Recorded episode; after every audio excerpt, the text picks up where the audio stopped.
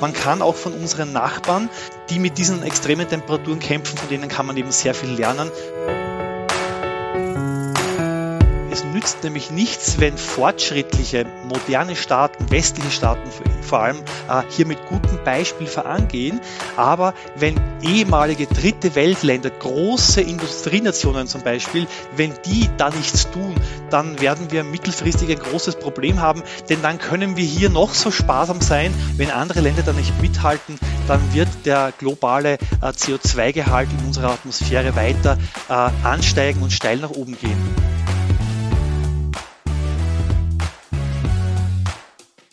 Hallo und herzlich willkommen zu Wetter wissen was. Für diejenigen, die seit einer Weile wieder eingeschaltet haben und sich jetzt vielleicht fragen, hm, Wetter wissen was, ist das jetzt noch der Podcast von wetter.com? Ja, ganz genau, das sind wir.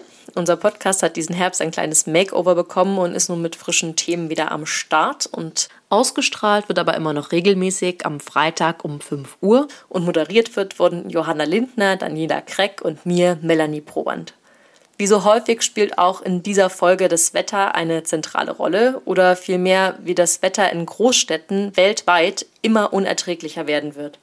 Auf was müssen sich Metropolen in den kommenden Jahren einstellen und vor allem, wie können wir uns anpassen?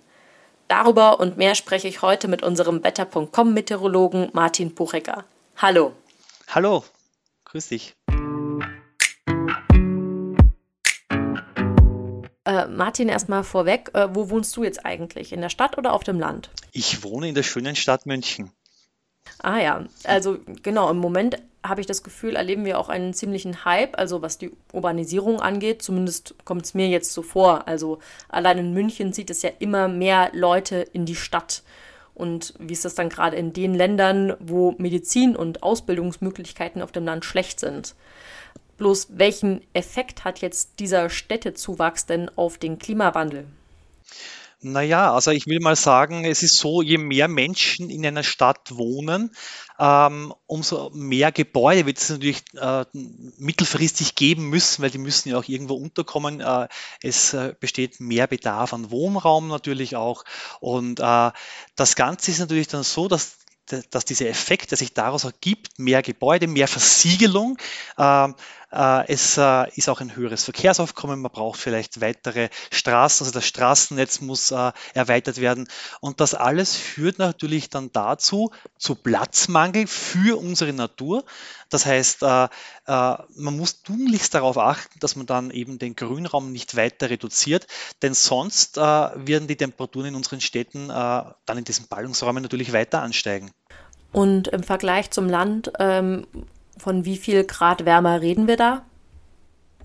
Das kann einige Grad betragen und äh, ganz im Gegensatz zu dem, was vielleicht viele denken würden, äh, ist es so, dass dieser Wärmeinseleffekt von Städten im Winter viel stärker ausgeprägt ist als im Sommer.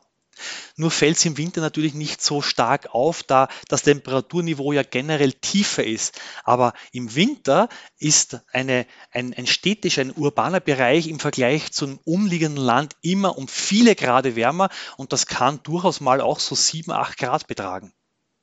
Mhm. Jetzt äh, gibt es ja einige, die vielleicht mit dem Begriff äh, Wärmeinsel noch nicht so viel anfangen können, beziehungsweise Wärmekessel sagt man ja auch manchmal. Also was genau ist das? Was kann man sich darunter vorstellen? Das ist eigentlich ganz einfach zu erklären. Äh, wenn man ein Gebäude oder man nimmt einfach mehrere Gebäude her, das kann man ja vergleichen äh, mit einem Felsen. Also man betrachtet ein Gebäude mit diesen schweren Stahlbetonmauern äh, eben und diese, diese, diese Felsen oder diese, diese, diese Infrastruktur, eben diese Gebäude, diese Mauern absorbieren tagsüber sehr viel kurzwellige Strahlung von der Sonne und wandeln diese in Wärmestrahlung, das heißt in langwellige Strahlung um. Und diese Wärme geben sie dann in der Nacht und die Umgebungsluft ab.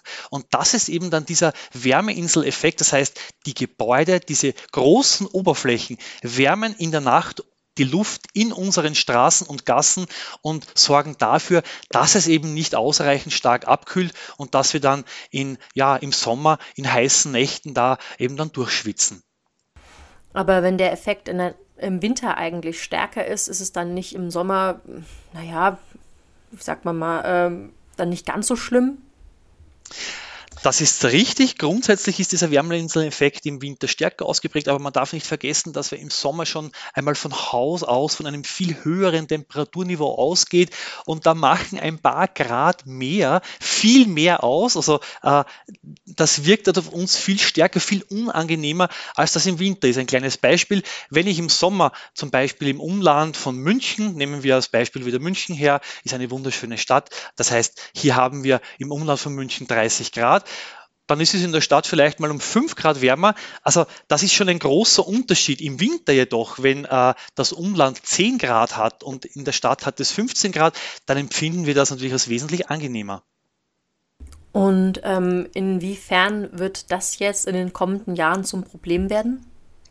Nun, wir gehen davon aus, äh, dass der Klimawandel eben voran, der schreitet ja voran, der ist ja mehr oder weniger im Moment, wenn wir jetzt nicht wirklich raschest reagieren, mehr oder weniger unaufhaltsam, das ist wie so ein riesiger Stein, der da losgerollt ist und äh, in, dem man sich nun entgegenstemmt und versucht, das, das Gröbste abzufedern. Äh, das heißt, das generelle globale Temperaturniveau, und wir betrachten hier die global gemittelte Temperatur, Ausnahmen bestätigen lokal natürlich immer die Regel, aber global gesehen wird es einfach wärmer und gerade in Europa ist die Erwärmung hier im Alpenraum, da gehört auch München noch weitestgehend dazu, äh, sehr stark ausgeprägt. Das heißt, es wird immer wärmer und äh, die Temperaturen der letzten Jahre, die im Sommer ja schon zum Teil exorbitant hoch waren, die werden noch weiter ansteigen. Es wird dann in Zukunft zum Beispiel äh, zur Normalität gehören, dass man halt auch mal in München dann knapp an oder um die 40 Grad hat. Du hast jetzt schon gesagt, man versucht gegenzurudern, aber ähm, Inwieweit kann man das, beziehungsweise wie können wir uns denn überhaupt noch anpassen? Das funktioniert nur dann, wenn man es global koordiniert. Und da haben wir ein großes Problem. Es nützt nämlich nichts, wenn fortschrittliche, moderne Staaten, westliche Staaten vor allem, äh, ich denke da auch an die Vereinigten Staaten natürlich und an Europa, äh, hier mit gutem Beispiel vorangehen. Aber wenn äh, ehemalige dritte Weltländer, große Industrienationen zum Beispiel, die jetzt aufsteigen, die einen großen Wirtschaftsaufschwung haben, wie zum Beispiel Indien oder China, ja, wenn die da nichts tun, dann werden wir mittelfristig ein großes Problem haben, denn dann können wir hier noch so sparsam sein und auf unsere Treibhausemissionen verzichten. Wenn andere Länder da nicht mithalten, dann wird der globale äh, CO2-Gehalt in unserer Atmosphäre weiter äh, ansteigen und steil nach oben gehen. Wen siehst du da in der Verantwortung? Denkst du, da müssten äh, politische Maßstäbe gesetzt werden oder wie könnte man dieses Problem denn lösen? Wir sind alle in der Verantwortung. Der Westen und vor allem auch Europa hat in den letzten Jahrzehnten, eigentlich kann man sagen, seit der industriellen Revolution äh, ein sehr starkes Wirtschaftswachstum hingelegt. Das ist ja auch der Grund, warum es uns hier so gut geht.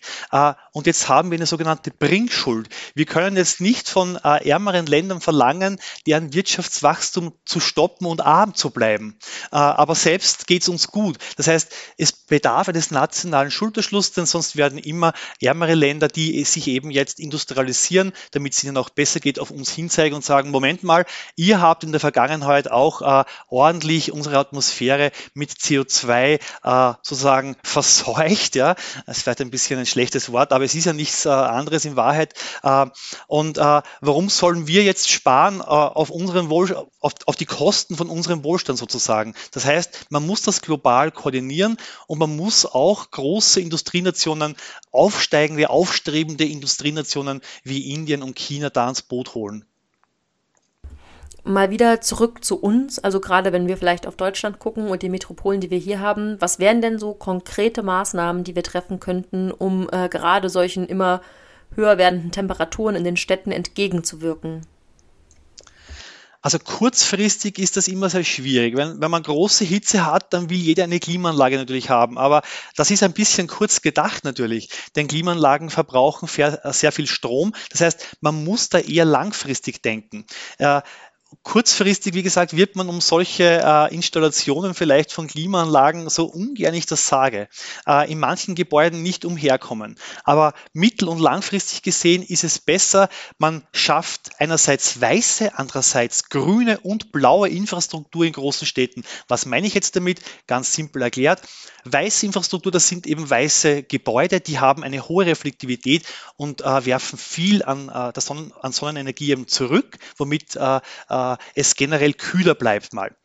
Blaue Infrastruktur, da denke ich vor allem jetzt an Wasserflächen, die haben auch eine ausgleichende Wirkung. Dann sind eben die Tage nicht so heiß und äh, ja, in den Nächten natürlich, die sind dann ein, ein bisschen wärmer, aber immerhin äh, hat ein, eine Wasserfläche eine ausgleichende Wirkung. Und grüne Infrastruktur, eben Bäume, Sträucher, die kühlen auch, weil die verdunsten Wasser über ihre Blätter und das hält die Lufttemperatur eben niedriger. Und mit diesen Effekten kann man eben auch äh, Städte in Zukunft äh, lebenswert äh, gestalten und erhalten. Also nichts mehr mit ähm, Spiegelglasflächen äh, oder äh, das funktioniert dann wahrscheinlich nicht mehr. Haben wir dann wieder so ein bisschen ähm, so Ostblock-Look oder wie, wie stellst du es dir vor? Natürlich, man denkt jetzt zum Beispiel an eine Stadt wie Berlin oder München wieder als Beispiel, wenn jetzt hier alle Gebäude weiß sind, haben eine hohe Reflektivität. Das wirkt dann natürlich wie in einem Südland. Man denke, also das hat natürlich auch dort einen Effekt. Man hat nicht dort umsonst die Häuser eben weiß angestrichen. Man will eben die Wärme von äh, diesen Städten fernhalten. Das wäre ein guter Effekt. Allerdings es gibt einen Nachteil. Äh, natürlich, wenn, eine, wenn Gebäude eine hohe Reflektivität haben und viel äh, Sonnenlicht reflektieren, dann blendet das schon mal gehörig. Das heißt, man würde dann im Sommer gerade eben viele Passanten mit Sonnenbrillen äh, sehen auf den Straßen, die da unterwegs sind.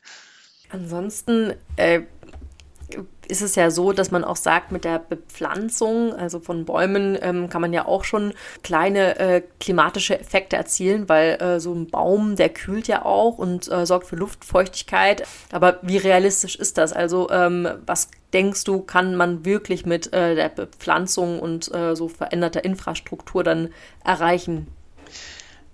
Ich denke, man kann dann sehr viel erreichen, denn der Kühlungseffekt durch Pflanzen, durch diese Verdunstung, Evapotranspiration sagt man auch dazu, ist ein sehr guter, also ein sehr guter Effekt. Äh, Pflanzen kühlen die Lufttemperatur gehörig ab. Man muss eben nur schauen, dass man äh, versucht, eben möglichst Straßen zu reduzieren, den Verkehr aus den Städten so gut es geht äh, eben fernzuhalten, viel auf öffentlichen Verkehr zu setzen. Das ist ganz wichtig. Und eben diese Flächen, die dadurch frei werden, eben Parkplätze, Straßen, dass man diese eben in Grünräume umwandelt. So bringt man die Natur in die Stadt und schafft eben einen Kühlungseffekt. Noch dazu, und das ist der zweite Effekt, je mehr unversiegelte Fläche ich habe, umso mehr Regenwasser, wenn es mal regnet, kann dann in den Boden versinken äh, oder versickern. Und dann äh, äh, ist natürlich auch hier eine gewisse Bodenfeuchtigkeit vorhanden. Das heißt, das Wasser, das fließt nicht ab in unser Kanalsystem und ist futsch, sondern es bleibt vor Ort und auch der Boden verdunstet Wasser, das heißt auch der Boden ist dann durch dieses Regenwasser, durch diese Regenwasseraufnahme äh, kühlt der und das ist ein zusätzlicher Effekt, der unseren Städten eben zugutekommt. Ja, jetzt hast du schon das Stichwort gesagt, äh, Regenfälle. Also es ist ja nicht nur die Hitze, sondern die extremen Wetterlagen, die nehmen also zu. Also Überschwemmungen und äh, Starkregen und die Frage ist also, wie kann man die Städte denn solchen Veränderungen anpassen? Und da fällt mir jetzt halt ein ähm, konkretes Beispiel an, da bin ich jetzt letztens durch Recherche gerade drauf gestoßen, nämlich Neom. Da ist anscheinend eben ein Ort in Planung in Saudi-Arabien, wo eine Stadt sozusagen um die Natur herum gebaut wird. Also wir reden eben von minimal versiegelten Flächen und 100% erneuerbare Energie, keine Straßen, stattdessen Hochgeschwindigkeitszüge. Also scheint ein Riesenprojekt zu sein. Was hältst du davon, beziehungsweise äh, wie realistisch findest du sowas auch für andere Städte? Ich sage mal so, äh, solche Projekte sind natürlich immer einen Versuch wert. Die Frage ist halt natürlich immer nur äh, die Dimension, mit denen, also in denen, der man sie umsetzt natürlich. Äh, bei diesem konkreten Projekt jetzt äh, zum Beispiel in Saudi-Arabien, das nennt sich Teline, ähm, da ist eben geplant, eine 170 Kilometer lange Bandstadt, also eine Bandstadt zu entwickeln, die sich eben über auf relativ schmaler Breite, aber auf eine gehörige Länge von 170 Kilometern eben erstreckt. Diese Stadt äh, soll vollkommen autark sein, energieautark, ohne Autos und Straßen äh, eben fungieren, null äh, Kohlendioxidemissionen eben verursachen, also eben klimaneutral sein. Aber ähm, das schreibt mir schon sehr nach viel Prestige und äh, da ist natürlich auch gewaltig viel Geld vorhanden. Der Forschung tut das natürlich gut, aber ob das Ganze dann letztendlich wirklich so äh, umweltfreundlich ist, äh, wie das äh, Aushängeschild jetzt äh, da äh, zu sein äh, scheint, das wage ich ein bisschen zu bezweifeln. Mhm. Ja, und ich glaube, ähm, das ist halt auch immer so dieses, ähm, das eine ist Wunschdenken, das andere Realität. Wenn ich mir da Großstädte angucke, wie ähm, Hongkong oder Tokio, da hat man ja auch dann ähm, eben doch die Klimaanlage wahrscheinlich äh, ganzjährlich ziemlich äh, lang laufen. Und ähm, dann ist eben die Frage, was bringen einem auch die vielen erneuerbaren Energie, wenn man die Energie eigentlich gleich wieder verbraucht, um sich runterzukühlen. Also ich glaube, da stehen wir vor einem ziemlich großen Problem.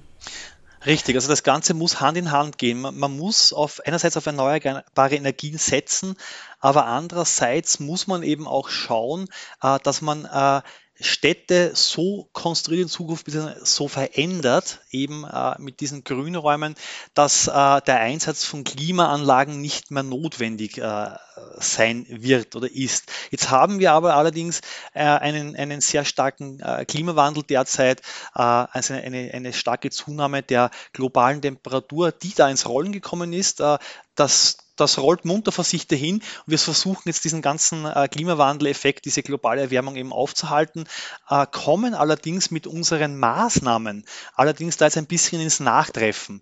Das heißt, es nützt natürlich alles nichts, wenn ich auf der einen Seite versuche, den Klimawandel zu stoppen, aber äh, nebenbei zuschaue, dass das Ganze nicht so gut klappt, die Temperaturen weiter ansteigen und letztendlich können wir dann nicht auf Kühlung verzichten, weil sonst können wir eigentlich in diesen Städten irgendwann nicht mehr arbeiten und nicht mehr leben. Das heißt, wir brauchen hier Synergieeffekte, sozusagen äh, einerseits müssen die Städte umgemodelt werden, auf der anderen Seite muss, müssen wir aber auch tunlichst darauf schauen, dass wir die globalen CO2-Emissionen ganz stark reduzieren, um diesen Effekt abzubremsen, denn sonst stehen uns da eher düstere Zeiten bevor.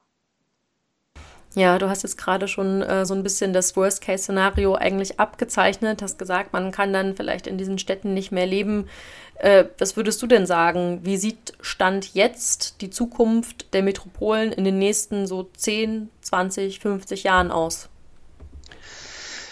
Also ich könnte mir durchaus vorstellen, dass äh, viele Städte, vor allem jetzt im südeuropäischen Raum, äh, unbewohnbar sind. Also ohne Klimaanlage ist das nicht mehr vorzustellen.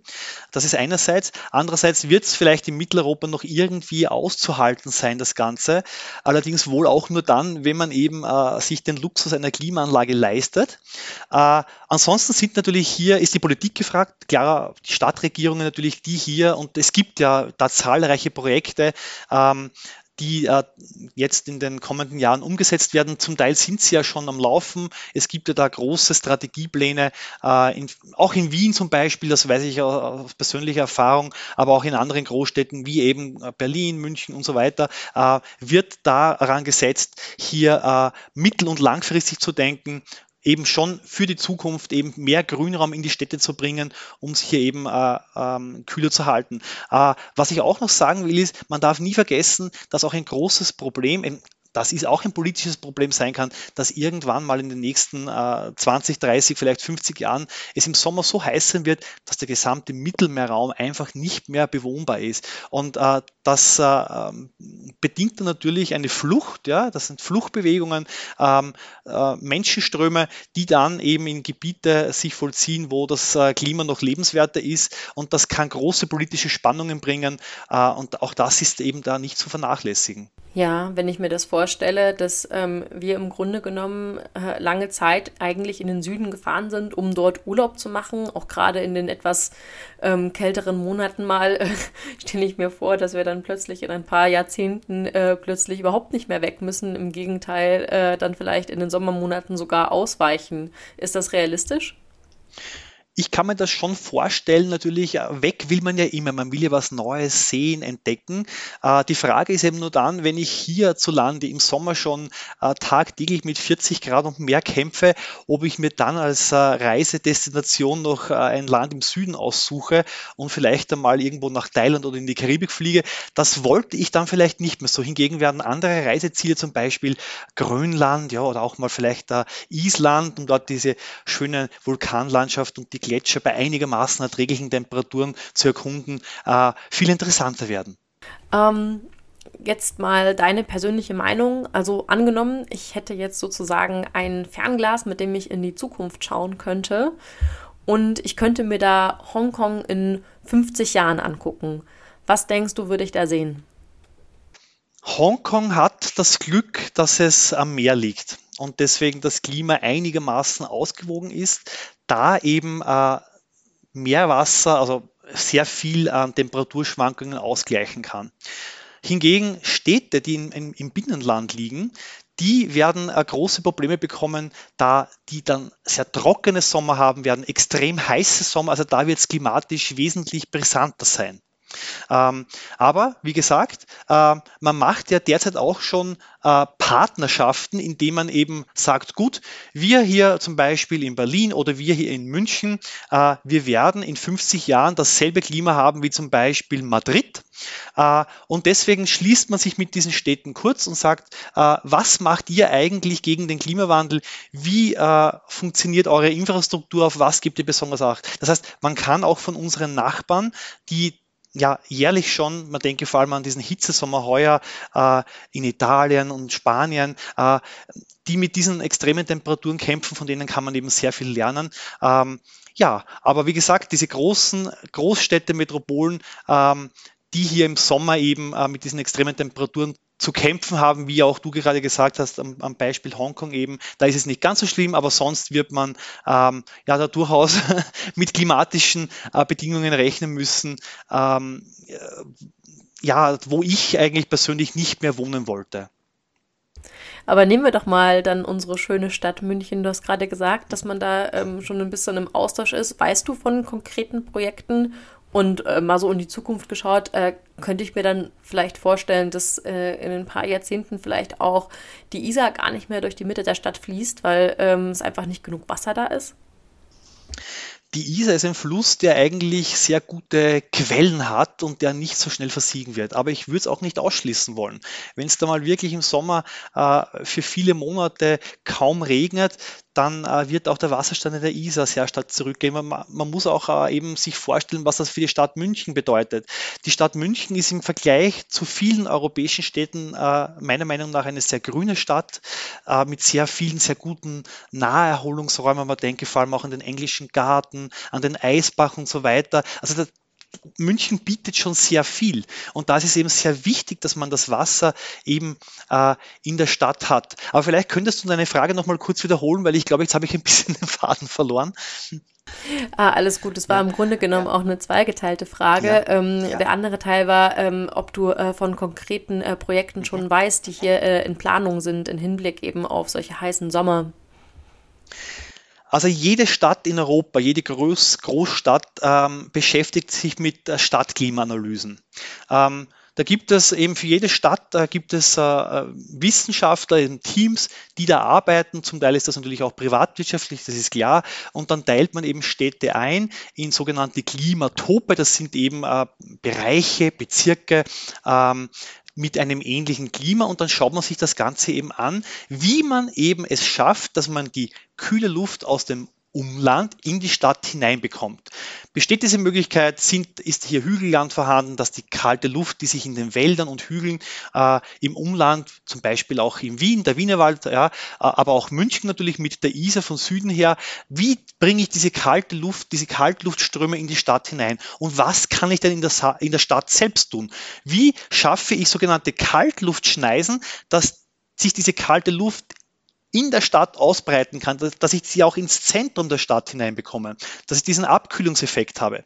Äh, also da machen sich Experten sehr viele Gedanken darum und das ist auch sehr gut, dass das jetzt passiert, denn äh, eine Stadt kann man nicht von heute auf morgen völlig umstricken. Das bedarf eben einer langfristigen Planung, da müssen Wälder angelegt werden, da bedarf es der Auflösung von Straßenzügen, der Schaffung von Grünraum und so weiter, der Schaffung von neuen Wasserflächen, einer völlig neuen Gebäudestruktur, äh, die zum Beispiel auch ähm, äh, also Gebäude, die im, im, Sommer von Haus aus schon mal kühler halten mit neuen Dämmmaterialien und so weiter. Also das ist ein, ein, ein riesiges Projekt, das bedarf sehr viel Projektmanagement. Also das lässt uns doch eigentlich ein wenig optimistisch in die Zukunft schauen, dass sich zumindest auf jeden Fall Gedanken gemacht wird. Also ich jedenfalls hoffe das Beste, weil äh, ich genieße es doch im Sommer sehr, hier in München auch mal am Isarstrand zu liegen. Und deswegen würde ich sagen, das war ein gutes Schlusswort. Ich bedanke mich bei unseren Zuhörern. Schön, dass ihr eingeschaltet habt. Bis zum nächsten Mal mit spannenden Themen rund um die Natur und das Wetter sage ich Ciao, bis zum nächsten Mal. Tschüss.